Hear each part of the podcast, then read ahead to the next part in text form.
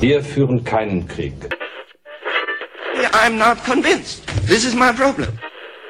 Wir zeigen alles, was es in der Kaserne gibt. Und plötzlich sind wir in Afrika. Willkommen bei Sicherheitshalber, dem deutschsprachigen Podcast zur Sicherheitspolitik vom European Council on Foreign Relations und Augen geradeaus.net. Am Mikrofon sind, wie schon in den vorangegangenen Folgen, Thomas Wiegold von Augen geradeaus.net, Ulrike Franke vom European Council on Foreign Relations, Frank Sauer von der Universität der Bundeswehr in München.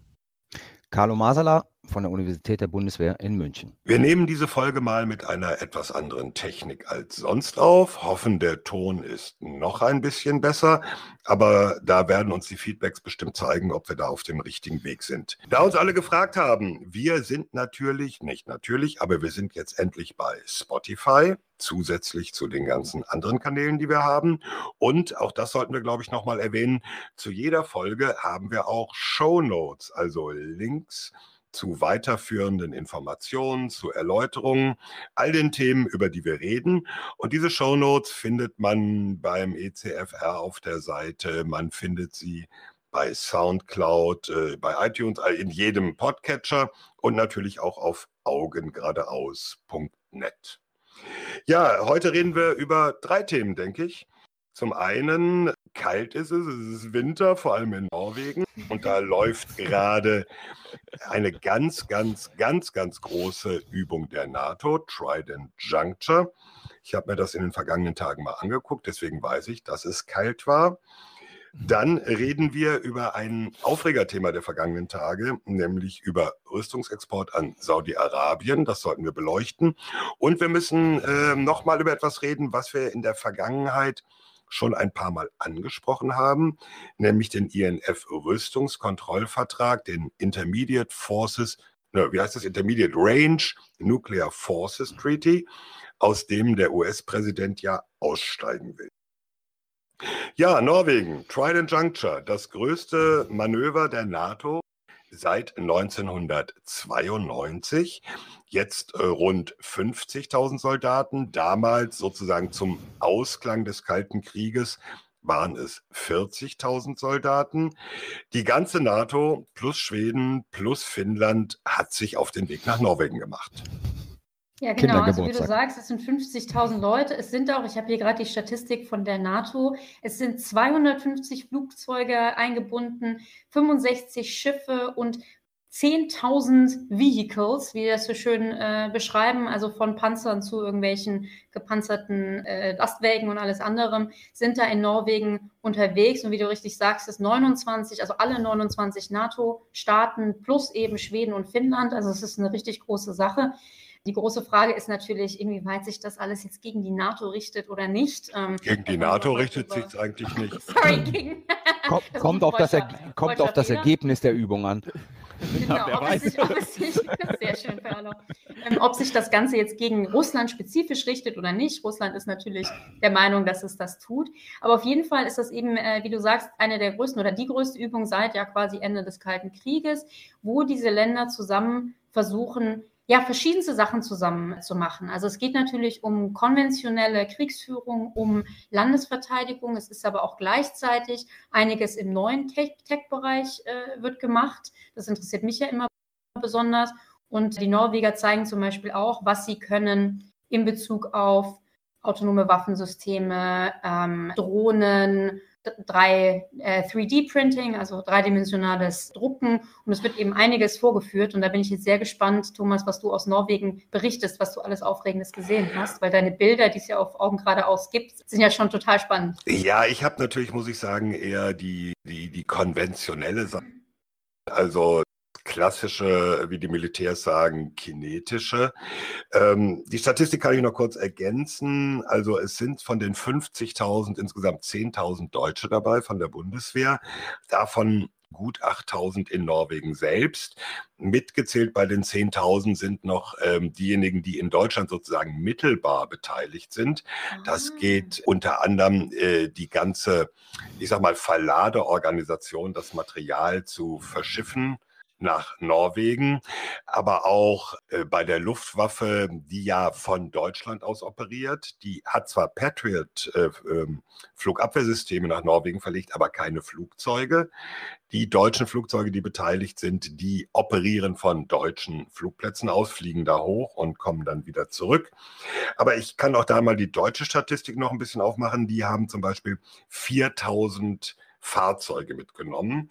Und weil 4000 Fahrzeuge so eine relativ, äh, naja, amorphe Zahl ist, da weiß man gar nicht, was ist denn das? Habe ich gefragt, was ist denn das? Es sind also 30 Kampfpanzer Leopard, 28 Schützenpanzer und zwar der alte Marder, nicht der neue Puma, 12 Bergepanzer, 67 Transportpanzer Fuchs, 32 Transportpanzer Boxer, 24 Spähwagen, wie das heißen, auch gepanzerte Fahrzeuge Fennec. Und dann kommen da noch Lastwagen dazu, auch ungeschützte Fahrzeuge, also zum Beispiel vom Typ Wolf, das ist quasi der deutsche Jeep, der Bundeswehr Jeep. Das ist also die breite Mischung. Und äh, da sind wir eigentlich bei einem der ganz wesentlichen Punkte der Übung. Es geht, wenn man genauer hinguckt, auch um diese eigentliche Gefechtsübung, die zurzeit läuft. Also ganz klassisch, Rot greift an, Blau verzögert, Blau schlägt zurück. Das ist so, wie man es eigentlich auch von früher kennt. Aber mein Eindruck war, der ganz wesentliche Teil der Übung für die Deutschen und auch für andere war, das ganze Geraffel mal da hochzukriegen, also mhm, über 1000, genau. 1200 Kilometer zu verlegen und zu sagen, das können wir. Wir können innerhalb des NATO-Gebiets, es ist ja alles innerhalb der NATO, wir können über eine größere Strecke mit einer entsprechenden Anzahl von Gerät einfach woanders hinfahren. Äh, wenn ich das richtig sehe, Thomas, war das sozusagen die größte logistische Verlegung, die die Bundeswehr jemals betrieben hat außerhalb des, des eigenen Territoriums. Genau so ist es. Der Punkt, ich hatte da auch mit, mit dem General äh, Spanut, Brigadegeneral Spanut gesprochen. Das ist der Chef der NATO-Speerspitze im kommenden Jahr. Da kommen wir vielleicht gleich auch noch zu. Und dann habe ich gesagt, naja, äh, größte Verlegung seit äh, Kaltem Krieg für die Bundeswehr. Und dann sagt er, nee, das sehen Sie falsch, weil das haben wir auch im Kalten Krieg nicht gemacht. Genau. Weil da haben wir es innerhalb der damaligen Bundesrepublik Westdeutschland gemacht und dann bis zur Elbe. Da war dann Schluss. Das war dann alles gar nicht so weit dass aber die Bundeswehr eine Brigade äh, plus noch anderes Zubehör außerhalb Deutschlands verlegt. Das ist äh, in der Tat für die Bundeswehr ein Novum. Und das ist sicherlich ja auch äh, sozusagen, also die Tatsache, dass das funktioniert hat und so gut funktioniert hat, ist ja auch ein Signal an die NATO-Partner. Also da geht es jetzt gar nicht mal sozusagen um die Russen, sondern an die NATO-Partner, weil die Bundesrepublik ja ab nächsten Jahr, wenn ich das richtig sehe, in, im Lied für die VJTF ist, also diese schnelle ja. Eingreiftruppe der NATO, ja. innerhalb der NATO zu signalisieren, wir können es. Ja, das ja, ist der Punkt. Dass es denn? Also ganz kurz mal äh, eingehakt. Ich habe bei den äh, kritischen Kollegen von Streitkräften und Strategien gehört, dass ja mit Blick zum Beispiel auf das Verlegen von äh, Soldatinnen und Soldaten da äh, wieder einiges gehakt hat und man dann zum Beispiel doch wieder auf eine ganze Menge ja einfach quasi zivilen Lufttransport zurückgreifen musste, obwohl man eigentlich ursprünglich mal geplant hatte, da mit A400M und so die Leute hinzubringen, oder? Weiß da jemand von euch mehr? Ja, also, also mein Eindruck ist, es hat wieder relativ heftig gehakt dann doch. Jein, jein, eigentlich nicht. Der Punkt ist einfach, dass äh, die Bundeswehr, allerdings auch andere Nationen, ohne zivile, angemietete Transportkapazitäten nicht handlungsfähig sind. Punkt. Also zum Beispiel der ganze Schifftransport, und das war ja für das Gerät die Hauptsache, von Emden nach Fredrikstadt südlich von Oslo, der ist mit angemieteten dänischen Fähren passiert. Da wurden also zwei äh, Roll-on, Roll-off-Fähren gemietet von der dänischen Reederei. Eine stand in Reserve und da fuhren die dann in Emden drauf, in Norwegen wieder runter. Und das ist eigentlich ähm, Teil der Planung. Die, die Vorstellung oder die Überlegung, das Militär diesen ganzen Transport mit, mit eigenen Kräften hinkriegt. Ich glaube, davon muss man sich zumindest für Deutschland verabschieden. Und ich glaube, auch innerhalb der NATO, außer den USA, hat kein Land Mhm. mehr die Kapazitäten, seine eigenen Truppen über eine größere Entfernung, und vor allem sein eigenes Gerät, Ja. über eine größere Entfernung nur mit eigenem militärischem Zeug zu verlegen. Mhm. Okay. Was ich mega gut fand, dass du jetzt endlich mal erklärt hast, Thomas, warum überall diese Zahl von 8.000 bis 10.000 deutschen Soldaten rumgeisterte, weil ich habe mich die ganze Zeit gefragt, die müssen doch wissen, wie viele so Soldaten sie dahin geschickt haben. Woher sollen sie das denn wissen? Wir haben nicht Aber- durchgezählt, so ja. grob 10.000 Leute. Grob 10.000, weißt du, mal sehen, wer ankommt. Also ähm, 8.000 in Norwegen, 2.000 zu Hause, das fand ich super. Und was ich richtig spannend fand, was du jetzt gesagt hast, diese 4.000 Fahrzeuge, und dann hast du aufgeschlüsselt und alles, was du gesagt hast, war ja im, im zweistelligen Bereich. Also irgendwie so äh, 30 Panzer davon, 30, Ja. 12 äh, Panzer davon. Was ja eben wirklich bedeutet, dass 99 Prozent der Fahrzeuge, die die Bundeswehr da unten hat, eben äh, Laster und andere Arten von irgendwie. Ähm, Ja, ja, aber äh, ja, 99 Prozent ist schon erheblich. weil Das soll man unterschätzen. Und da kommen wir zu dem Punkt, ähm, wie diese ganze Verlegung ist auch ein ganz wesentlicher Teil der Übung, Logistik für Kampftruppen hinzukriegen. Also Das war jetzt genau meine Frage, Ja, denn diese ja. ganze Übung, die dauert ja lange. Ne? Also du hast die dauert lange und äh, jetzt sage ich mal zwei Daten, die zeigen, wie wirklich dauert. Ich habe mit den Logistikern gesprochen in einem Camp bei Oslo und die sagen mir, ja, die ersten von uns sind hier Ende August reingegangen und Mhm. unser Job äh, hier endet am 5. Dezember mit der Abfertigung des letzten Schiffs mit Gerät, was nach Deutschland zurückgeht. Okay. So, wenn man das jetzt sieht, das sind äh, über drei Monate, ne? Habe ich verrechnet? Nein, September, Oktober, November plus also über drei Monate für diese ganze Verlegegeschichte. Und das Zweite ist, es gucken ja alle immer auf die Kampftruppen. Wie viel Kampfpanzer, wie viel Infanterie und all diese Geschichten. Und das habe ich jetzt auch gelernt, als ich da durchs Land gefahren bin.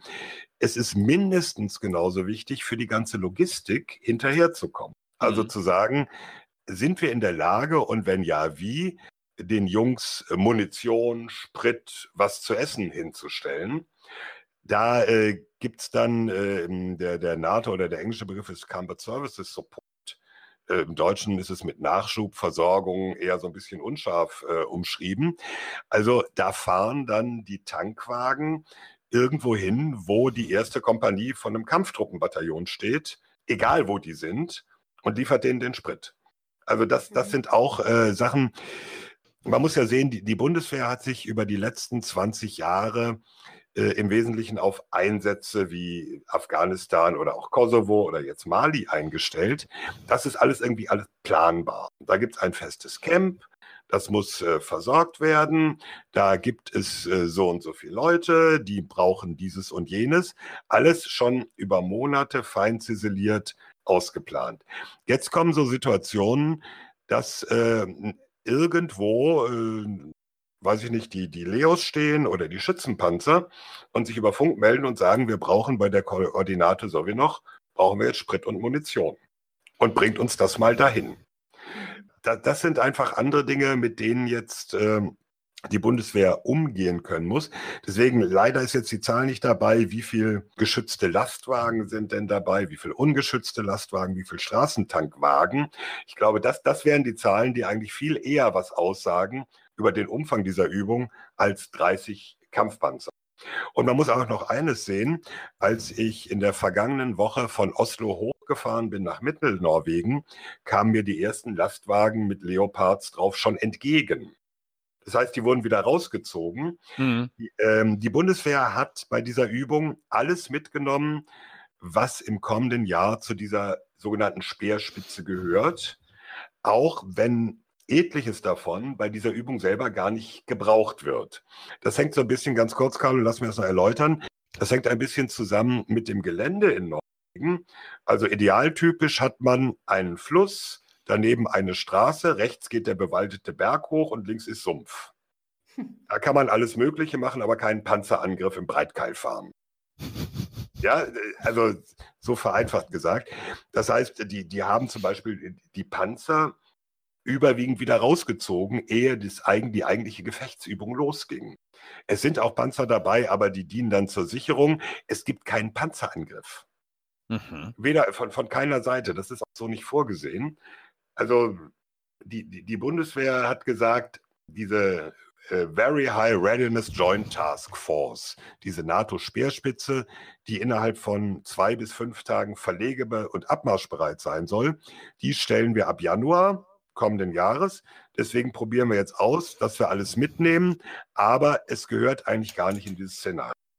Ah. Hm. Im Anschluss daran die Frage, ich meine, es gibt noch zwei weitere, die auf einer anderen Ebene liegen, aber ähm, das, das hat so ein bisschen den Eindruck, äh, man übt nur das, was man kann. Na, äh, das übt man immer, oder? Nein, das ist das ein. Nein, man, äh, man übt vor allem das äh, bei der Verlegung, was äh, zum ganzen Umfang dieser, dieser Brigade, die dann als NATO-Schwerspitze bereitsteht, gehört. Ja, also die, die haben für kommendes Jahr angemeldet, wir haben so und so viel Kampfpanzer, so und so viel ähm, mechanisierte Infanterie, wie es heißt, also Panzergrenadierverbände, wir haben dieses und jenes. Und äh, dieses ganze Paket haben die mitgenommen. Ja, aber meine Frage zielt darauf, ich meine, das eine, das hatten wir ja schon gesagt, ne? Also es ist eine ziemliche logistische Meisterleistung, äh, das ganze Zeug dahin zu bekommen. Das zweite ist, ist ja eine Übung, wenn ich das richtig verstanden habe, mit einem sehr konkreten konventionellen Angriffsszenario. Ja. Also, ja. ne, die Blauen werden angegriffen und Genau. die Blauen schlagen irgendwann mal zurück. Genau. Und das ist natürlich gegen einen fiktiven Gegner, nennen wir ihn mal Russland. ähm, der würde ja ein solches Szenario ähm, durchaus ja mit Panzern durchführen, würde ich mal vermuten. Das Ja, ist der in dem Punkt, Gelände man Nee, das, man nein, kann. in, de, in dem Gelände eben nicht. Okay. Ja. Also das Okay. Inter äh, man muss ja sehen, die, die sogenannten Opposing Forces, wie das politisch korrekt heißt, also rot, ne, würde man, äh, so, so, so wird es ja auch genannt, also der Angreifer, der kommt mit einer Brigade, äh, da sind zum Beispiel die deutschen Gebirgsjäger dabei, die äh, mit, mit leichten Kettengeländefahrzeugen, diesen schwedischen Hägglunds, da über Sumpf und Schnee langkommen, wo ein Kampfpanzer schon gar nicht mehr langkommt. Okay. Also das, das ist sicherlich dem Szenario geschuldet. Es ist äh, mehr dabei, als man für dieses eigentliche Gefechtsszenario braucht. Aber noch einmal, ich glaube, dieses eigentliche Gefechtsszenario ist zwar ein wichtiger, aber nur ein Teil dieser Übung. Mhm. Okay. Genau, und da möchte ich jetzt, also wir haben jetzt quasi gesagt, militärisch geht es bei der ganzen Geschichte um Verlegefähigkeit, um Kooperation, darum, das ganze Zeug mal auszuprobieren. Aber lass doch mal auf die politische Ebene kommen, weil ähm, Carlo hat es ja gerade so schön gesagt, der fik- fiktive Gegner nennen wir ihn mal Russland. Ähm, wie ist das denn mit den Opposing Forces oder den Roten? Ist das eine NATO-Übung, die ganz klar darauf zielt, Russland zu zeigen, wir sind hier, wir können das? Oder seht ihr das allgemeiner, dass ihr sagt, naja gut, die NATO muss eben zusammen trainieren? Ich sehe es eine Mischung aus verschiedenen Sachen. Also ich denke, äh, Norwegen, dass Norwegen ein paar Jahren angeboten hat, macht doch diese Übung bei uns, hat sicherlich mit Russland zu tun. Äh, mit, der, mit der russischen Grenze. Wobei man andererseits auch sagen muss, ähm, ich traf dann die Gebirgsjäger in Mittelnorwegen und die sagten, ja, wir sind aus Deutschland 1400 Kilometer angereist. Unsere norwegischen Verbände, mit denen wir zusammen jetzt Angreifer spielen, die sind aus Nordnorwegen, von jenseits des Polarkreises gekommen. Die sind 1200 Kilometer angereist. Und wir haben uns sozusagen in der Mitte getroffen. Dieses Land ist einfach irre groß. Es ist in der Tat weit weg von der russischen Grenze, aber ja, äh, Norwegen als ein NATO-Mitglied mit direkter russischer Grenze möchte natürlich demonstrieren, wir haben starke Freunde, die uns zur Hilfe kommen. Da soll man sich nichts drauf vormachen. So, ganz kurz noch, der andere Punkt ist natürlich auch, es wäre, glaube ich, fatal, wenn man sagen würde, ähm, die NATO trainiert jetzt ausschließlich, wie gehen wir mit Russland um bei man sollte eins nicht vergessen, dass diese ähm, Eingreiftruppe unter dem Eindruck der NATO-Ukraine, äh, der, der Ukraine-Krise, äh, ja, verschärft, aufgebaut, verstärkt wurde. Die NATO sich aber natürlich eine schnelle Eingreiftruppe für alle Eventualitäten zusammenzimmert. Äh, Das heißt, ähm, ein Abmarschbefehl Richtung Süden müssen die genauso einkalkulieren wie ein Abmarschbefehl Richtung Norden. Ich frage jetzt mal ganz einfach in die Runde, äh, stellvertretend für alle meine friedensbewegten Freunde. Brauchen wir sowas überhaupt noch? Ist das nicht viel zu provokant? Also ich meine, die Russen schießen Raketen ab in der Nähe und äh, dringen in den Luftraum ein. Die fühlen sich ja dadurch bedroht. Ist das überhaupt sozusagen sinnvoll?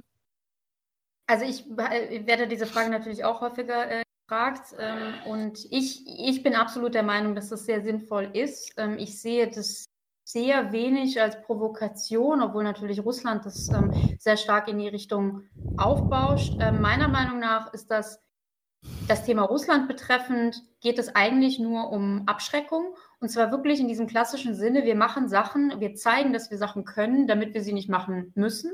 Einfach, dass man eben zeigt, die NATO kann verlegen, die NATO kann kooperieren, die NATO ist bereit, Sachen zu machen, aber idealerweise wollen wir natürlich einen solchen Krieg nie führen.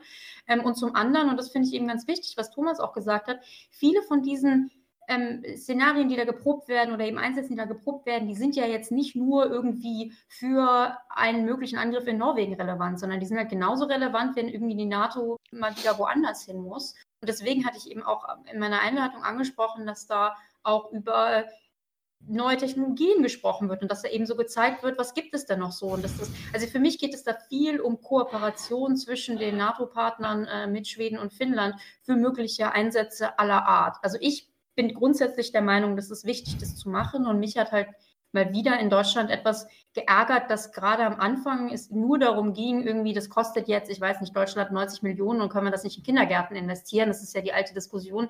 Finde ich jetzt nicht besonders zielführend. Ähm, also ein Satz vielleicht noch ähm, zu dieser Frage, ist es sinnvoll oder nicht? Ich glaube, das Problem ist nicht, dass man nicht mal auch militärisch übt äh, oder eigentlich auch üben muss. Das Problem ist wirklich, wie diese Übungen wahrgenommen werden. Ähm, denn ich darf mal daran erinnern, dass in den letzten zwei Jahren ja auch Russland Großübungen äh, gemacht hat. Diese Zapat-Übung und dann mhm. die, das war 2017 und glaube ich jetzt im September äh, war die im Osten 300.000 Soldaten unter Vostok, Verteidigung ja. auch, ja, Vostok, genau, genau mit äh, chinesischer Soldaten. Und da war ja, weil du jetzt, Rike, sagtest, ja, Russland bauscht es jetzt auf. Also auch das könnte man jetzt sagen, ist aufgebauscht worden. Auch da war ja große Aufregung äh, ja. um diese Übungen. Äh, ich glaube, wenn man es jetzt in einen größeren politischen Kontext mal einsortiert, diese ganze Sache, dann ist das Problem weniger die Übung als solche, sondern äh, die Art und Weise, wie sie wahrgenommen und politisch äh, verarbeitet wird. Und was man da erkennen kann, ist, dass eben ja, äh, es schlecht steht um die, die Beziehungen zwischen äh, NATO und Russland. Und dass man eigentlich solche Dinge in der Welt, so wie ich mir es wünschen würde, durchführen könnte, ohne dass man äh, jedes Mal den Verstand äh, verliert auf einer der beiden Seiten. Ganz kurze Frage. Es sind doch auch russische Beobachter eingeladen. Darauf es, sind die da erschienen. Die sind, ja, ja, die waren, äh, also ich habe selber Fotos gesehen von russischen Beobachtern im Rahmen der OSZE, interessanterweise auch von deutschen und amerikanischen Beobachtern im Rahmen der OSZE, weil ja alle OSZE-Nationen eingeladen sind. Ja, es waren welche. Die Frage ist immer, das kann ich nicht beurteilen, haben die zum Beispiel mehr zu sehen bekommen als westliche Beobachter während des russischen Großmanövers Sappat im vergangenen Jahr? Keine Ahnung. Ne? Mhm. Das werden die leider wahrscheinlich auch nicht so offen darlegen wir kennen das ja alle. Jeder, jedes Bündnis, jeder Staat, der eine solche Übung durchführt, hat natürlich Möglichkeiten zu steuern, was die Leute zu sehen bekommen. Das ist gar keine Frage. Aber ich will auf diesen wichtigen Punkt hinweisen. Ähm, diese NATO-Übung war eine angemeldete Übung mit Einladung von Beobachtern. Das heißt ja. also playing by the rules, so wie sie in, der, in dem Wiener Dokument der OSZE festgelegt sind. Und das ist natürlich was anderes als russische Snap-Exercises äh, oder Übungen, die genau unter der Schwelle stattfinden, dass man sie nicht anmelden muss. Du hast völlig recht mit der Frage der Wahrnehmung. Ne? Aber ich glaube, man muss auf diesen Unterschied äh, hinweisen, dass zumindest auf der formalen Ebene da die Transparenz gegeben ja. ist und etwas gemacht wird, so wie es mal in einem Dokument vereinbart wurde äh, zwischen allen Warschauer Pakt und allen NATO-Staaten. Das ist, mhm. glaube ich, schon ein großer Unterschied. Ja. Vielleicht auch nochmal, wenn ich sage, ähm, das wurde auf russischer Seite aufgebauscht. Ich meine gar nicht, ich meine das nicht mal unbedingt als Vorwurf. Also was ich meine ist, das ist halt politisch instrumentalisiert. Das machen wir aber auch. Also du Klar, hast ja absolut natürlich. recht, Frank. Ähm, natürlich, wenn Russland probt und übt, dann kommen wir auch und sagen, das ist gegen uns gerichtet. Es, es geht mir mehr um den Punkt, dass ich diese ganze Geschichte halt so sehe im Sinne von, wir üben da nicht den Krieg gegen Russland, äh, primär, weil wir eben glauben, dass es einen Krieg gegen Russland geben wird, sondern wir üben da auch einen möglichen Krieg gegen Russland, um eben zu zeigen, um, um, abzuschrecken, um zu zeigen, wir können das, aber wir wollen das nicht. Also das ist wie, da geht es wieder um die, um die Wahrnehmung. Und das Problem an der ganzen Geschichte ist natürlich, Wahrnehmungen beeinflussen ist unheimlich schwer. Nö, unheimlich einfach. Aha. Das versuchen ja alle. Äh, oder Ja, daran arbeiten ja. alle. Wie erfolgreich denn? Also Russland Ja, das ist schwer zu sagen. Also wenn man, ähm, ich, ich monitor ja auch so ein bisschen, was zum Beispiel äh, RT, äh, Ru- Russia Today, jetzt nennen sich nur RT, dieser staatlich äh, gesponserte Nachrichtenkanal in Russland in mehreren Sprachen dazu macht. Und da läuft natürlich ganz massiv, ja, mit diesem Manöver macht sich Norwegen selber zu einem Angriffsziel. Und Norwegen wird damit unsicherer. Gut, das ist jetzt ähm, politische Propaganda.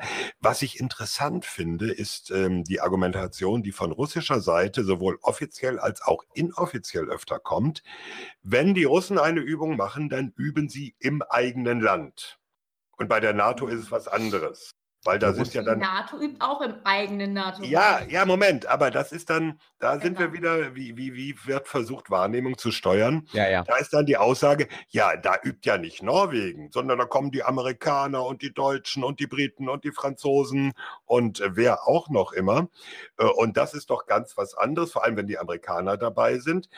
In der Tat, äh, zu sagen, ja, die NATO ist eine Allianz und wenn die Norweger ihre Freunde einladen, dann ist das politisch nicht verwerflicher, als wenn die Russen in ihrem westlichen Militärdistrikt üben. Mit den Chinesen zusammen, die dann Ja, das war ja auf der anderen Seite. kommen. ne? Das war ja, Ja. Vostok, Ja, ja. das war auf der anderen Seite, aber wenn wir jetzt nur über, über Sappat im westlichen Bereich reden. Ja. Natürlich, also die, die, der Vorwurf, jedes dieser Manöver ist quasi eine Kriegsvorbereitung. Gut, das ist dann wieder die Diktion des Kalten Krieges. Und so weit würde ich an der Stelle sicherlich nicht gehen. Genau, und ein Unterschied ist auch, dass, glaube ich, bisher jede russische Übung, darauf sollte man auch hinweisen, im Vergleich zu NATO-Übungen, äh, jede russische Übung hat ein Nuklearszenario mit beinhaltet. Und so viel wie Ja. ich weiß, äh, werden die blauen Kräfte, die roten Kräfte nicht mit Nuklearwaffen zurückdrängen in der jetzt stattfindenden Übung. Also Nuklearkräfte sind kein Bestandteil dieser Übung. Ja. Von, von keiner Seite. Aber darf ich kurz Ah, ja, sozusagen ähm, vielleicht auch eine Funny Note auf ein wirkliches Problem aufmerksam machen, das diese Übung gezeigt hat? Bei der Zwischenlandung der amerikanischen Truppen in Island ist nach zwei Tagen das Bier Ja, ausgegangen. Ähm, das muss behoben werden und das darf nicht sozusagen neben der Suwalki-Lücke die nächste, der nächste Capability Gap bei der NATO sein. Ja, Die den, den Capability alle Bars in Reykjavik leer getrunken. Also jetzt, okay, wenn, wenn wir schon auf dem Level, das waren die Marines, die die Bars Ja. in Reykjavik leer getrunken haben. Wenn wir auf dem Level sind, dann muss ich natürlich, äh, jetzt sollen die von der Bundeswehr mal weghören, äh, aus dem Nähkästchen plaudern. Es gab ja zwei große Probleme. Zum einen waren in dem Riesencamp in Rena, äh, Camp Rötzmöen, nach zwei Tagen die Zigaretten ausverkauft. Ich könnte so nicht arbeiten. Nee, es ist, ist, mir, ist mir auch schwer gefallen. Das zweite Problem, es gibt ja mehrere Zonen der Alkoholverträglichkeit bei diesem Manöver. In dem Nachschublager bei Oslo dürfen die Deutschen zwei Dosen Bier pro Tag konsumieren. Das ist wie im Einsatz die berühmte Zwei-Dosen-Regelung. Im Camp Rötzmön in Mittelnorwegen, bei diesem eigentlichen Gefechtsverband, galt null Alkohol. Und wenn man dann zu den Opposing Forces zu Rot fährt, nämlich zu den Gebirgsjägern, gibt es natürlich nicht nur Weißbier, sondern auch das passende Glas dazu. also ähm, da ist schon, äh, ja, da sind schon ähm, unterschiedliche Logistik. Nein, das äh, Haben, haben wir da auch ein Problem mit Überläufern dann gehabt? Äh, bisher nicht, dass ich wüsste. Na gut, also um das vielleicht zum Abschluss zu bringen, ähm, das läuft ja noch ein bisschen und wir werden das sicher auch noch weiter beobachten und wenn noch mal was ganz Aufregendes passiert, ist vielleicht auch hier bei Sicherheitshalber besprechen. Aber Thomas, da du ja jetzt zurück bist, kannst du schon in irgendeiner Weise quasi eine zusammenfassende Einschätzung geben von dem, was du gesehen hast? Also ist, sind dir schon, ist dir schon irgendwas besonders aufgefallen, was funktioniert oder nicht funktioniert oder warten wir lieber bis zum Ende? Ja, zum einen, ja, wir warten zum Ende. Ähm, bei diesen ganzen Lessons learned mir ist, äh, sind zwei Dinge aufgefallen. Zum einen, diese ganze Verlegung geht oder ging natürlich nur, wenn die Verlegung selbst nicht, äh, wie es militärisch heißt, unter Bedrohung stattfindet. Also wenn jetzt die Gefahr bestünde, dass die dänische Roro-Fähre von einem gegnerischen U-Boot versenkt werden könnte, dann, dann hätten wir noch eine ganz andere Situation. Mhm. Also es wird als Annahme reingesetzt, die eigentliche Verlegung funktioniert, ähm, naja, ein bisschen unter Friedensbedingungen. Also im Sinne von, dass das Hinterland. Ja, Okay. genau, dass man also eine Kontrolle über die Anmarschwege hat. In einem All-out-War hätte man sicherlich dann noch ein ganz anderes Szenario. Und dann müsste man natürlich die Frage stellen, was ist denn an dieser Verlegung überhaupt möglich oder bis zu welchem Punkt ist sie möglich? Das, aber das, das wäre dann, glaube ich, ein etwas anderes Szenario. Und das wäre dann auch nicht nur ein Gefecht höherer Intensität, sondern das wäre eine Gesamtsituation, äh, die, die schon eine, eine Kriegssituation wäre. Mhm. Äh, jetzt habe ich schon fast vergessen, was wollte ich als zweiten Punkt noch sagen? Ach so, ja, der zweite Punkt ist, diese deutsche Speerspitze, um mal zu demonstrieren, wie, wie äh, massiv dann auch die Belastung der Leute ist. Diese deutsche Speerspitze, habe ich ja gesagt, ab 1. Januar steht die in einer Verlegebereitschaft von zwei bis fünf Tagen.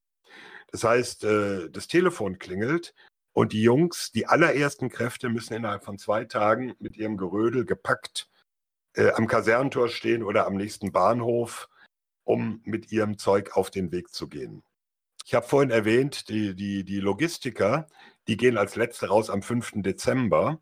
Das heißt, die machen noch ein paar Tage Weihnachtsurlaub oder Vorweihnachtsurlaub und dann stehen die da alle. Und ähm, auch das ist etwas, was, glaube ich, für die Bundeswehr ähm, naja, eine, eine, eine neue Qualität hat. Wenn man, wenn man jetzt sagt, ähm, das werden dann unterm Strich, sagen wir mal so, 4.000 bis 5.000 Leute sein, keine so große Zahl gemessen an der Bundeswehr insgesamt, aber die quasi in permanenter Alarmbereitschaft sind. Mhm. Ja, die also ein Jahr lang stehen diese Einheiten in dieser kurzfristigen Abmarschbereitschaft. Das ist auch, glaube ich, etwas, was äh, die Bundeswehr seit Ende des Kalten Krieges so nicht mehr hatte. Äh, das ist auch der große Unterschied zu, wenn man im 49. oder jetzt 50. Kontingent im Kosovo ist. Dann weiß man das, weiß ich nicht, ein Jahr vorher oder ein Dreivierteljahr vorher und das ist alles sauber auch personell ausgeplant. Also da ver, äh, verändert sich auch schon was, ich sag mal, in der, in der Betriebskultur der Bundeswehr. Noch, äh, noch in kleinen Teilen, aber es verändert sich was. Hm. Interessant. Es kam natürlich auch direkt bei mir, als ich ähm, auf Twitter gepostet habe, was die Bundeswehr dann eigentlich alles schickt und macht, kam natürlich direkt die Reaktion aller erstaunlich, dass die Bundeswehr überhaupt so viele Leute hat, dass sie es dahin schicken kann. Also die Frage nach den Fähigkeiten, die wir in der letzten Ja, ja. Also äh, Frage nach den Fähigkeiten zum Beispiel in dieser Übung keinen einzigen deutschen Hubschrauber. Mhm. Mhm. Ja, ist nicht vorgesehen. Äh, Das sieht, äh, also bei dieser VJTF im kommenden Jahr gibt es keinen deutschen Hubschrauberanteil. Bei der nächsten Rotation, diese, diese Speerspitze rotiert ja immer zwischen den Ländern. Die Deutschen sind wieder dran im Jahr 2023. Da sind Hubschrauber vorgesehen. Und im Moment wird da geguckt, welche und woher und wie und überhaupt. Gut.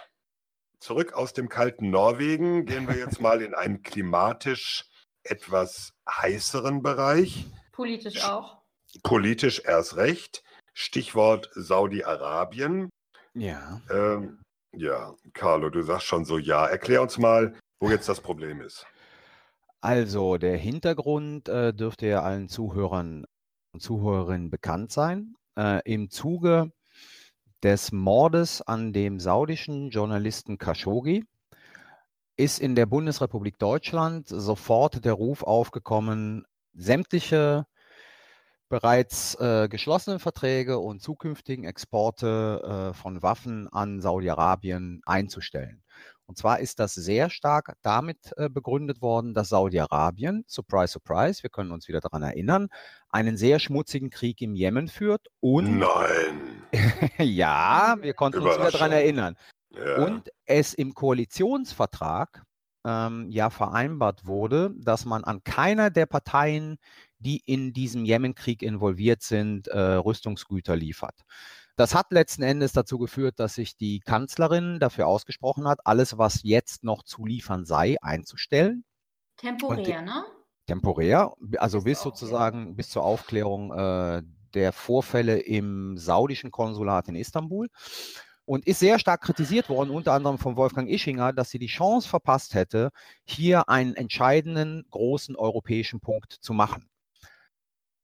Zwei Tage später, glaube ich, Wolfgang Ischinger, weil du ihn schon wieder erwähnt hast, für alle, die vielleicht äh, ihn Ja, nicht kennen. ehemaliger deutscher Top-Diplomat und jetzt Leiter der Münchner Sicherheitskonferenz. Und zwei Tage später geht Macron vor die Presse und verurteilt natürlich äh, Saudi-Arabien wegen den Vorfällen im Konsulat ähm, und sagt aber gleichzeitig, eine Einstellung von Rüstungsexporten nach Saudi-Arabien sei Populismus und Frankreich würde dem nicht folgen. Zwei Sachen. Machen wir Deutsche wieder nur Wohlfühlpolitik? die wir dann auch nicht europäisch koordinieren. Das Zweite ist, wir sind selbst in dieser Frage nicht in der Lage, eine europäische Position hinzubekommen. Also von daher, das sind sozusagen die zwei interessanten Sachen. Das eine ist natürlich so eine grundsätzliche Sache, die man diskutieren kann. Habe ich mit Jan Rebusch auch im, im, im, in der letzten FAZ-Woche äh, diskutiert. In meiner sozusagen sehr zugespitzten Formulierung, äh, Rüstungsexporte sind auch Entwicklungspolitik. Also das eine diese größere Frage und das zweite dann natürlich daraus abgeleitet. Anscheinend denkt keiner dieser europäischen Staats- und Regierungschefs darüber nach, in solchen Fragen erstmal europäisch zu denken und europäisch zu entscheiden, sondern es wird eine bestimmte innenpolitische Stimmung bedient. Hier in Deutschland dann eher negativer Art. Die Franzosen sind da eher prinzipiell orientiert. Und das, glaube ich, äh, lässt tief blicken auf unsere Verfasstheit und auf die Verfasstheit sozusagen der Europas.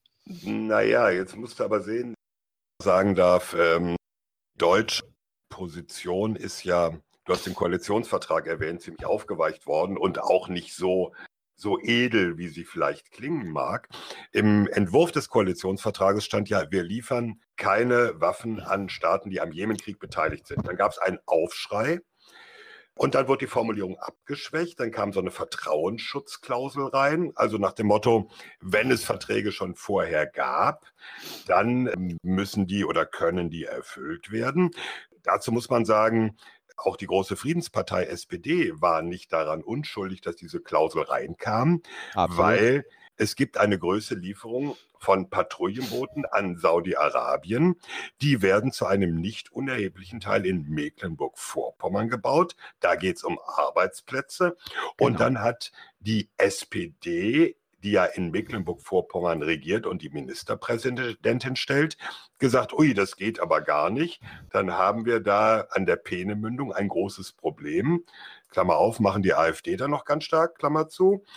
Und dann wurde das abgeschwächt. So, jetzt muss man natürlich gucken. Wir haben ja, also etliche Kollegen und ich in der Bundespressekonferenz versucht mal rauszufinden, was steht denn im Moment an genehmigten Lieferungen an Saudi-Arabien aus? Also, was ist von der Bundesregierung genehmigt, darf exportiert werden? Dann kam der Fall Khashoggi. Äh, wie viel steht noch bei den Firmen auf dem Hof oder schwimmt im Dock und wird jetzt nicht geliefert? Und auf diese Frage haben wir bislang keine Antwort bekommen. Also auch die, die deutsche Haltung nach außen hin zu sagen nein und nicht liefern und so, wenn man genauer hinguckt, so clear-cut ist das alles nicht. Ja, das ist ein interessanter Punkt. Rike. Ich hatte ein paar Punkte und zwar zu, was du gesagt hast mit dem Vertrauensschutz. Ne?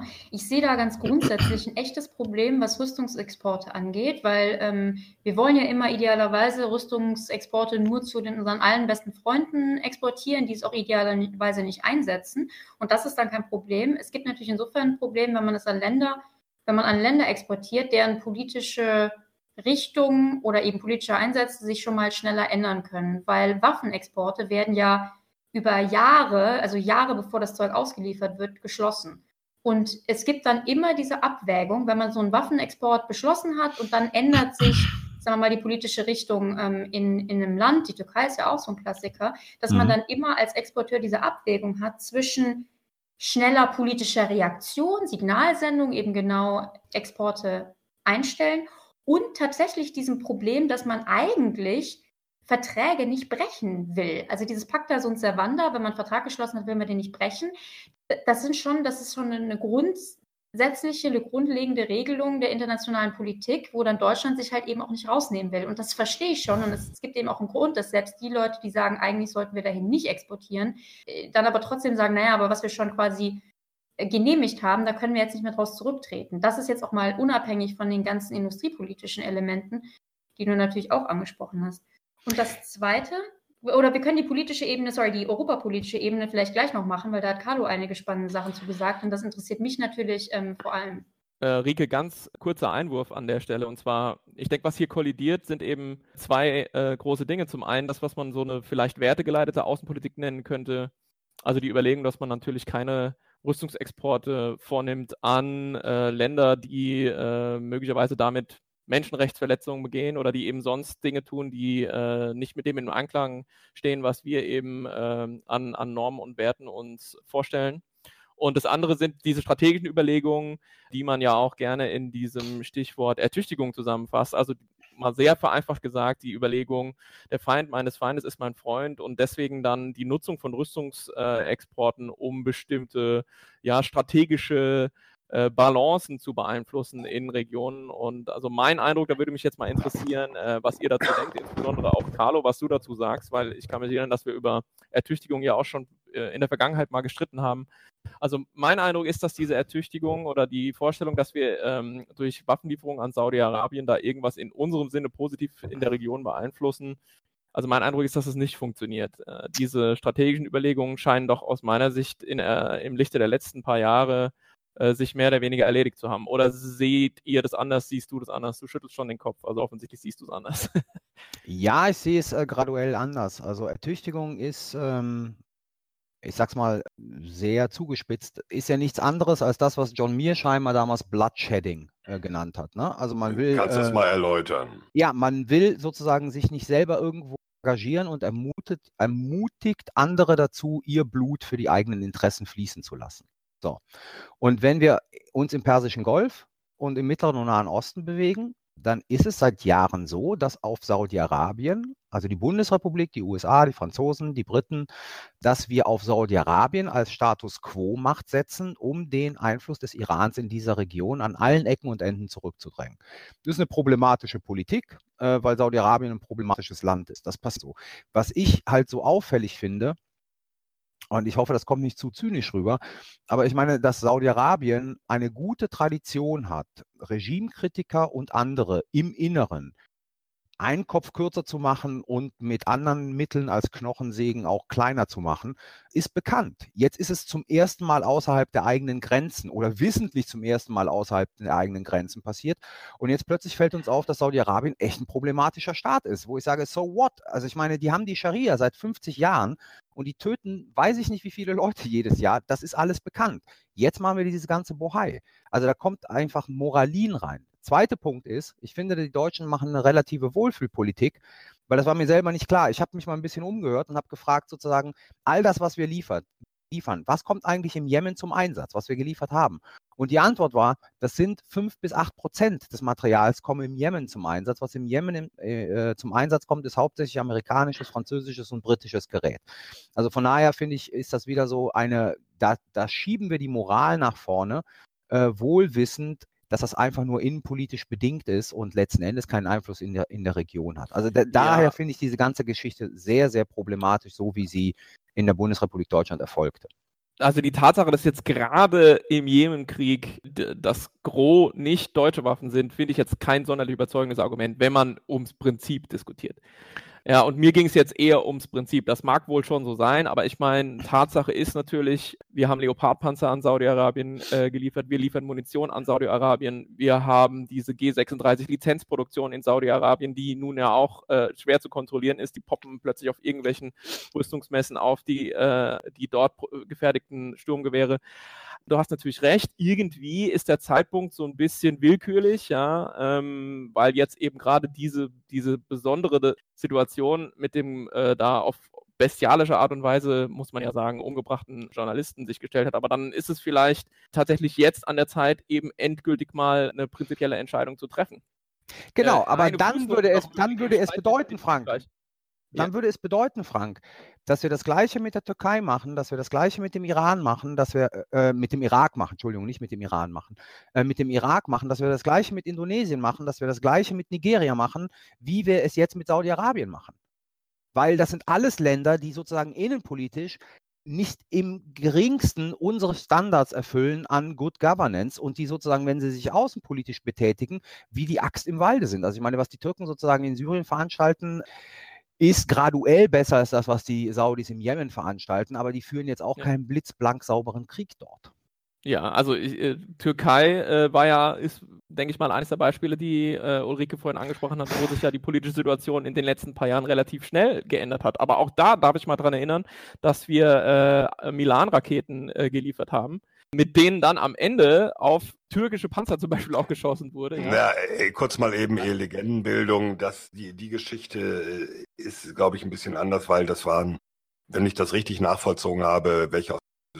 Was es nicht besser macht, aber dass äh, der Beleg, dass mit von Deutschland gelieferten Milan türkische Panzer abgeschossen wurden, der ist so meines Erachtens nicht erbracht. Okay, ich wollte das nur mal in. Klammern einfügen. Ne? Nee, nee, lasse ich mich gerne äh, korrigieren an der Stelle, aber es geht auch da ja wieder ums Prinzip. Und das Prinzip lautet, A, wir können nicht wirklich kontrollieren, was mit den Waffen dann am Ende passiert. Und B, die äh, Annahme, dass wir damit in unserem Sinne irgendwie Außen- und Sicherheitspolitiken oder Regionen strategisch beeinflussen, steht aus meiner Sicht empirisch gesehen auf wackeligen Beinen. Insofern würde ich all die äh, Exporte, die du jetzt aufgezählt hast, Carlo, tatsächlich dann einfach vielleicht mal auf den Prüfstand stellen.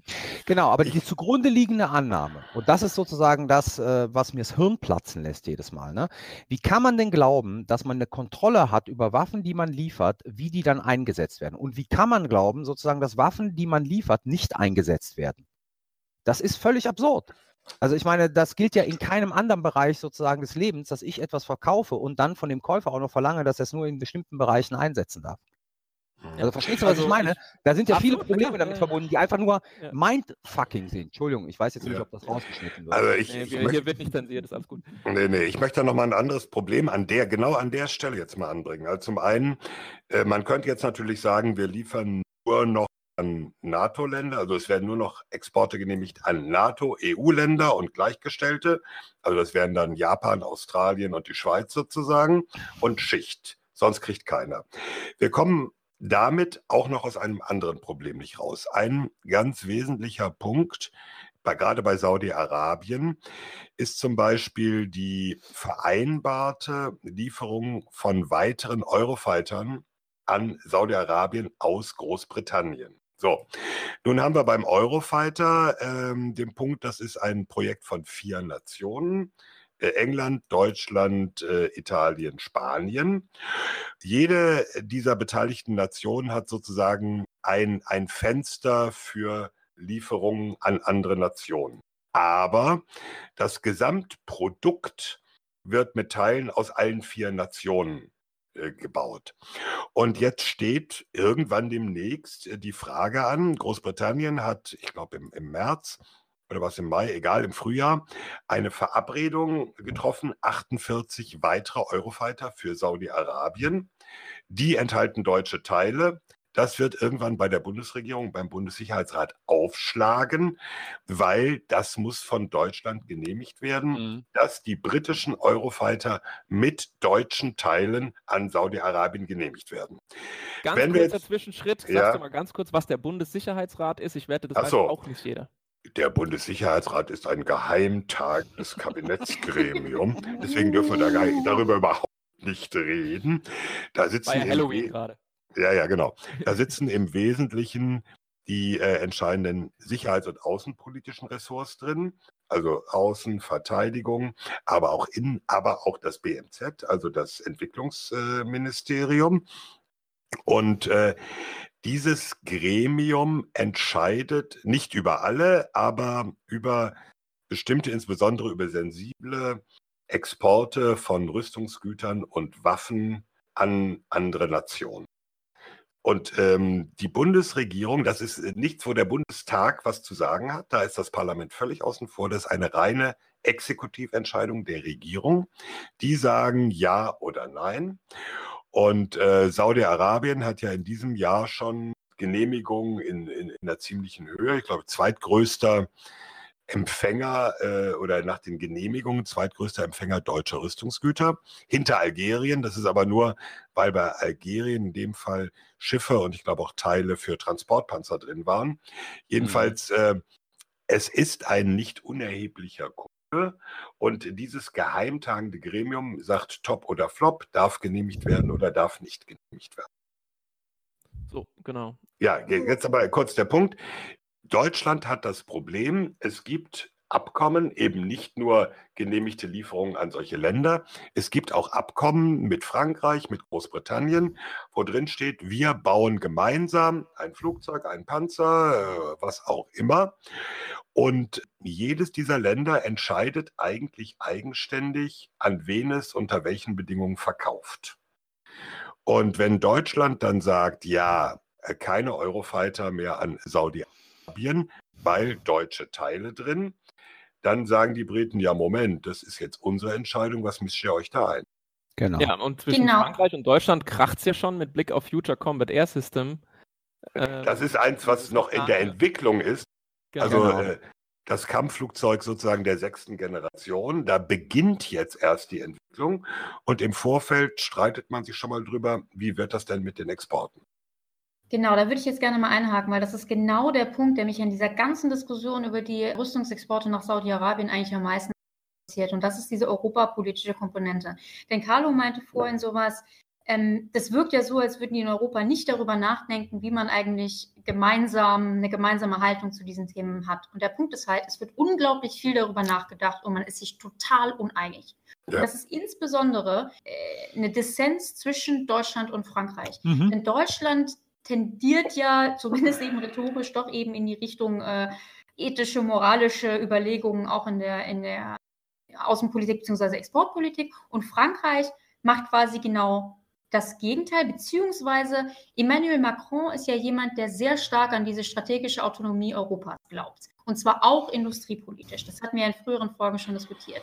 Und das ist genau der Grund, warum er jetzt ja so sehr harsh Angela Merkel ob dieser, dieses temporären Hals der äh, saudischen Exporte kritisiert hat und warum er auch ein paar Tage danach die Belgier so stark kritisiert hat, die sich entschieden haben, amerikanische F-35 zu kaufen.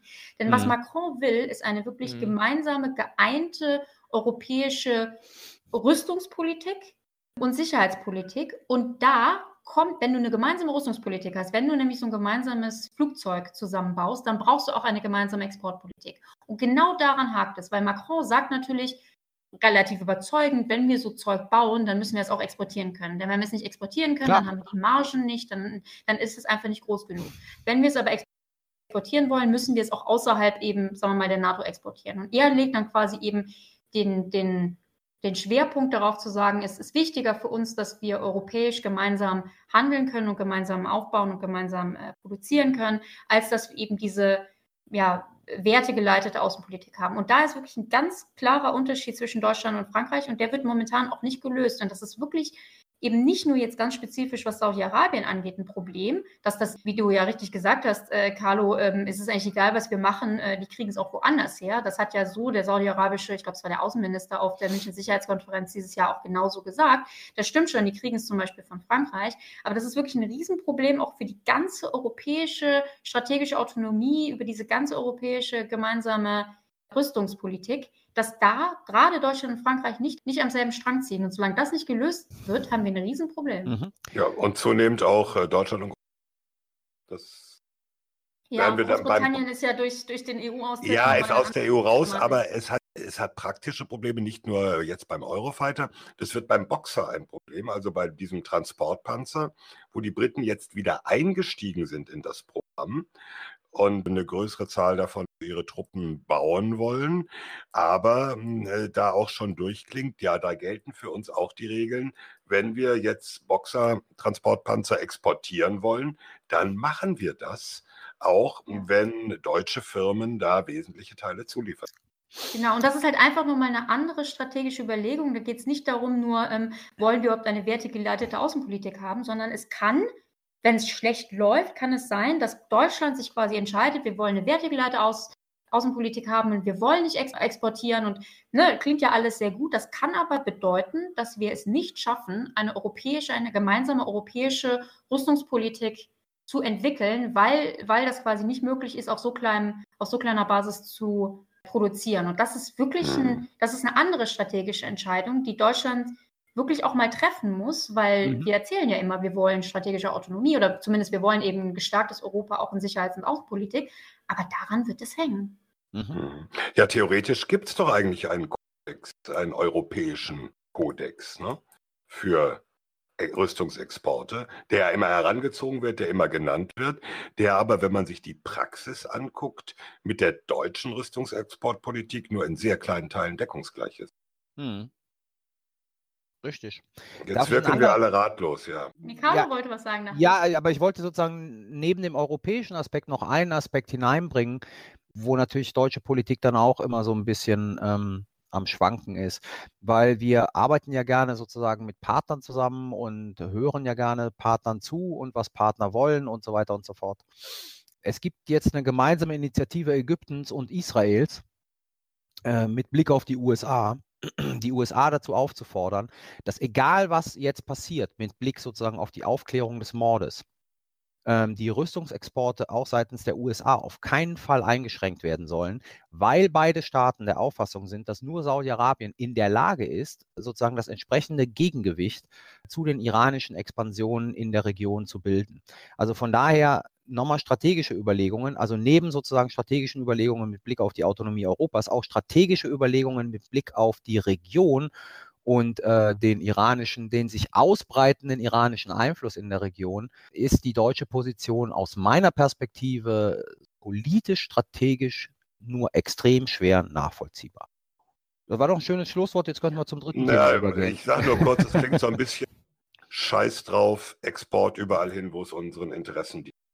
Naja, mein, mein Interesse ist nicht das industriepolitische Interesse. Nein, nein, nein. Ähm. So, mein Interesse ist sozusagen, haben wir da strategische Interessen und da finde ich, wir haben strategische Interessen im Persischen Golf und im Mittleren und Nahen Osten und die beziehen sich gegenwärtig darauf, den iranischen, den sich ausbreitenden iranischen Einfluss zurückzudrängen. Da stehen uns leider nur problematische Partner zur Verfügung. Jetzt kommt mein altes Ding. Es gibt nicht mehr gut und böse, sondern nur noch böse und noch schlechter.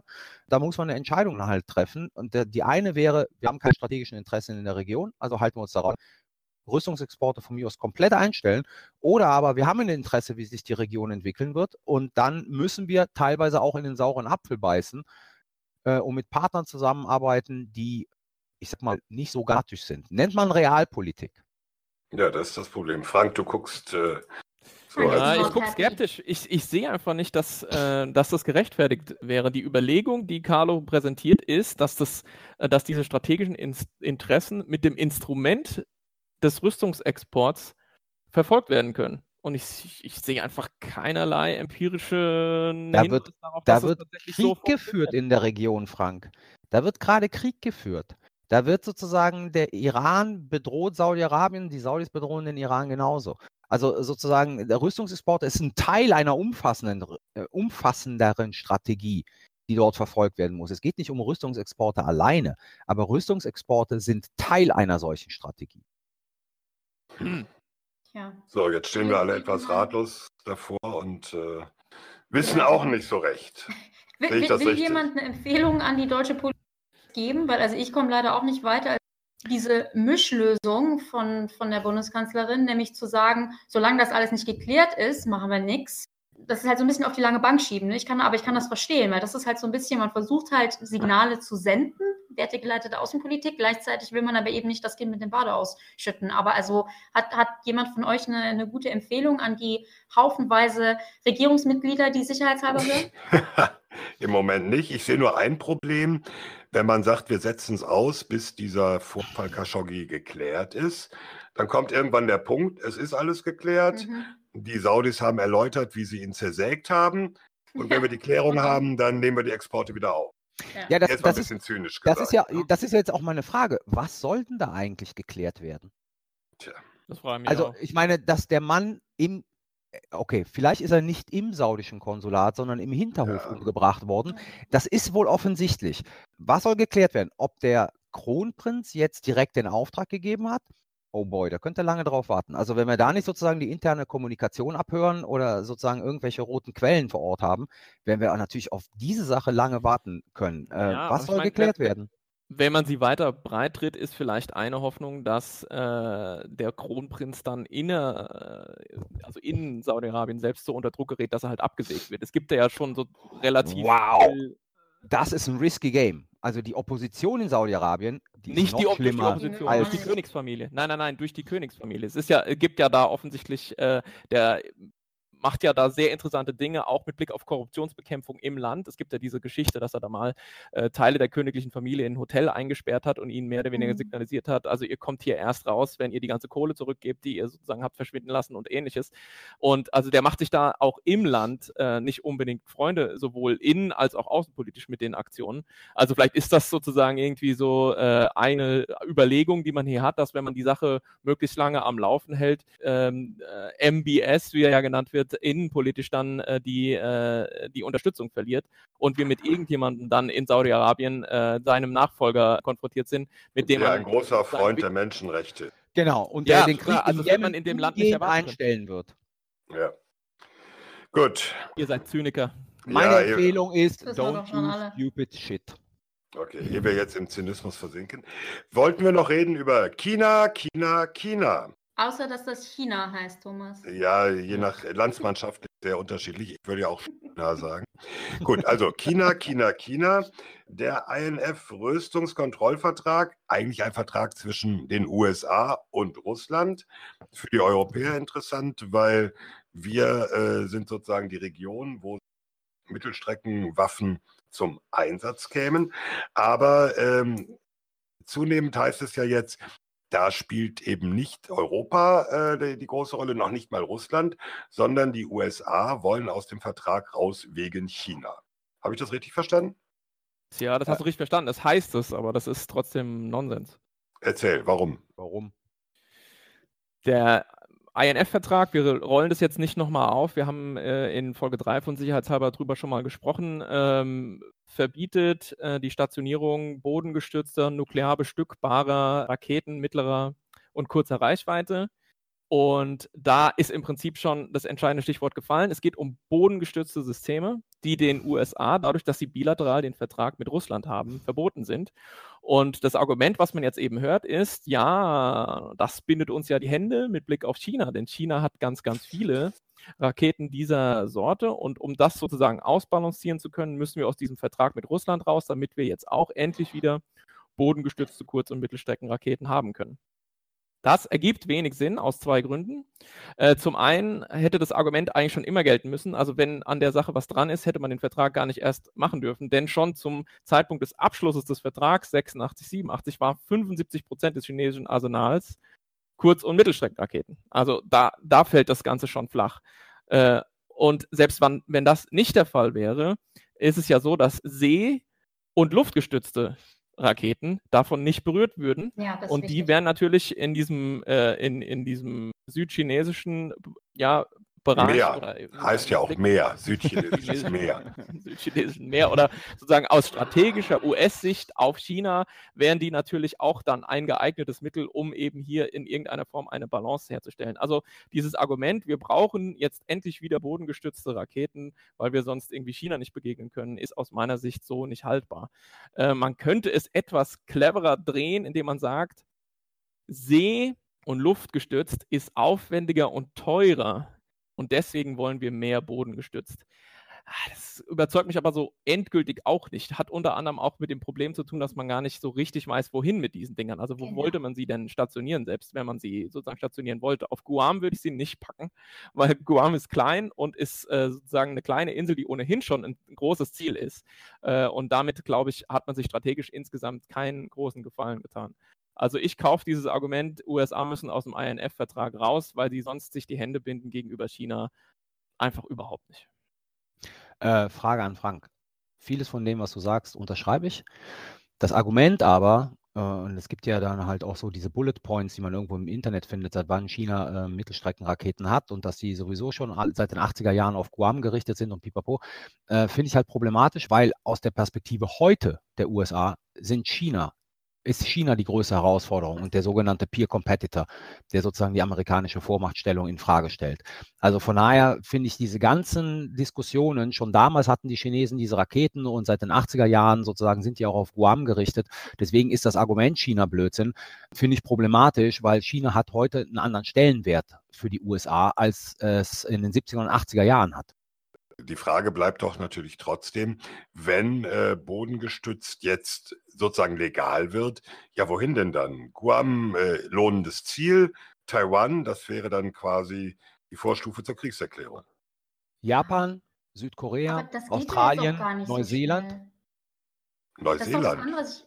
Ich meine, Stationierung ist eine Frage, aber das ist ja jetzt auch nicht so, wenn die jetzt da austreten, wie äh, Präsident Trump angekündigt hat, ist ja nicht so, als würden die jetzt innerhalb von drei Tagen diese diese bodengestützte äh, Systeme äh, bauen. Also das dauert ja auch noch ein bisschen. Also deswegen, ich finde halt auch so, wenn das eine andere Administration wäre. Ja, jetzt dann, kommt der dann, entscheidende Punkt, genau. Dann könnte ich mir gerade noch vorstellen, dass da eben so eine strategische Überlegung dahinter ist. Hier Exakt, und so eben mit Blick auf China. Aber mit der Trump-Administration ist es doch so offensichtlich, dass die einfach internationale Verträge und Einschränkungen der USA, die in irgendeiner Weise potenziell gegen ihre Interessen gehen könnten, nicht akzeptieren und gutheißen, deswegen aus allem austreten, aus dem sie austreten können. Und deswegen finde ich dieses China-Argument, das wirkt mir halt einfach sehr vorgeschoben, ja, ähm, genau, weil das halt genau. strategisch genau. so mäßig Sinn macht. Ich bin genau deiner Meinung. Dieses China-Argument ist vorgeschoben, damit halt so Eierköpfe wie wir vier dann äh, eine halbe Stunde im Podcast sitzen und uns darüber den Kopf zerbrechen und so tun, als ob das eigentlich irgendwie hier eine Rolle spielen würde. Das ist aber nicht so zwei Leute sind dafür verantwortlich und natürlich quasi so äh, Carlo und ich, die wir ja aus dem Politik Nein, nein, wir haben damit nichts zu tun. Also, was ich eigentlich sagen wollte, Carlo und ich, die wir ja aus diesem politikwissenschaftlichen Feld der äh, internationalen Beziehungen kommen, sind natürlich so ein bisschen äh, quasi auch gestört im Blick darauf, weil ja da äh, diese Vorstellung eben vorherrscht, dass das alles immer großen strategischen Zielen dient und irgendwelche großen Mechanismen am Laufen sind. Ich glaube, es sind tatsächlich einfach zwei Leute hier verantwortlich, nämlich Donald Trump und John Bolton. Und Trump ist im Prinzip. John Bolton ist der Sicherheitsberater, das müsstest du noch Der nationale sagen. Sicherheitsberater ja. Trumps, korrekt. Und Trump hat, bin ich mir relativ sicher, sowieso keine Ahnung, um was es geht. Also der wird von Bolton gesagt bekommen haben, hier, it's a bad deal und da müssen ja. wir jetzt unbedingt raus. Mhm. Und dann hat Trump gesagt, ja, das klingt super, das machen wir, ohne zu verstehen, worum es eigentlich geht. Der hat garantiert keine großen strategischen Überlegungen äh, angestellt, um auszutarieren, wie sich die europäische Sicherheit äh, zu den Verhältnissen im südchinesischen Meer verhält. Und Bolton, der die treibende Kraft dahinter ist, hasst schlichtweg Rüstungskontrolle. Der will einfach, genau wie Rike es gesagt hat, den, der hasst diese Vorstellung von Global Governance, von Verrechtlichung der internationalen Beziehungen und so. Wenn man sich die Essays durchliest, die, die der Mann schreibt, da steht es im Prinzip drin. Der will das nicht. Ich glaube, nicht mal für Bolton ist dieser strategische Aspekt entscheidend. Da gibt es im Prinzip nur einen, ein Credo, America First. Und alle anderen können wir quasi vergessen. Und das ist, glaube ich, der Hauptgrund und das macht die Sache ja im Prinzip so bitter. Also man könnte ja noch vielleicht was der ganzen Sache abgewinnen. Äh, ja. Wenn man den Eindruck hätte, da sind vernünftige Überlegungen am Werk und irgendwie ist dieses Vertragswerk überholt und natürlich, das muss man vielleicht auch mal hier klipp und klar sagen, Russland, ich glaube, die Indizien sind schon nahezu überwältigend, bricht natürlich auch diesen Vertrag und so. Das ist vollkommen klar, ja. Also das wollen wir ja nicht in Abrede stellen. Aber ich glaube, das ist es einfach alles nicht. Ich glaube, das ist einfach im Prinzip ein einziger großer Stinkefinger an den Rest der Welt. Ja. Schön, schön, schön formuliert, gesagt. weiß ich nicht, ob ich dem folgen will. Ich glaube sozusagen, und das hat auch nichts mit Strategie zu tun, ne? damit wir das ganz klar machen. Ich glaube, das ist das gleiche Prozedere wie der Ausstieg aus NAFTA, der angedrohte. Nur es wird diesmal, glaube ich, nicht so funktionieren. Also aus, äh, dem, aus dem Freihandelsabkommen mit Mexiko. Genau, das ja. ist mhm. sozusagen, wir treten da aus. Eigentlich wollen wir nachverhandeln und die Nachverhandlungen in, zu unseren Gunsten stattfindet. So ist das ja auch verkauft worden. Ne? Also sozusagen, wir treten da aus, weil das Ding ist nicht mehr global und pipapo und die Russen verletzen und alles Mögliche. Und ich glaube, das ist das Kalkül dahinter. Ich denke halt nur, es wird nicht klappen, weil es einfach, und da sind wir uns, glaube ich, alle einig, wie so oft grottenschlecht gespielt wurde. Ja, also okay. ich würde auch sagen, wir können uns von INF verabschieden und das ist natürlich schon echt echtes Problem. Über dieses Thema reden wir wieder, wenn die USA ankündigen, aus der NATO auszutreten. Spätestens dann müssen wir es nochmal aufgreifen. Oh Jetzt wird, man wird schon bitter und zynisch bei der ganzen Geschichte. Wollen wir natürlich nicht. Gut, wir sagen, bevor wir äh, uns verabschieden, fragen wir Rike noch nach ihrem Fazit. Aber gerne. Äh, wir hatten diesmal drei Themen. Und zwar äh, ging es im ersten Thema um Trident Juncture, die NATO-Übung in Norwegen, die derzeit läuft. Militärisch haben wir gesagt, geht es da vor allen Dingen um Verlegefähigkeit, das Proben von grundsätzlicher Kooperation zwischen den 29 NATO-Ländern plus Schweden und Finnland. Und für Deutschland, die eben der zweitgrößte Truppensteller für Trident Juncture sind, geht es vor allen Dingen darum, zu proben, die, die Speerspitze zu, zu stellen in naher Zukunft. Aber das große Thema bei Trident Juncture ist eigentlich politisch. Ist es nun gegen Russland gerichtet oder nicht? Äh, da haben wir darüber diskutiert. Ich erwarte auch zu dem Thema am meisten Diskussionen jetzt, im, wenn die Folge ausgestrahlt wird. Aber es ist eben die große Frage, ist das jetzt, ist das jetzt provozierend oder, oder reagierend? Ähm, wir, wir nicht.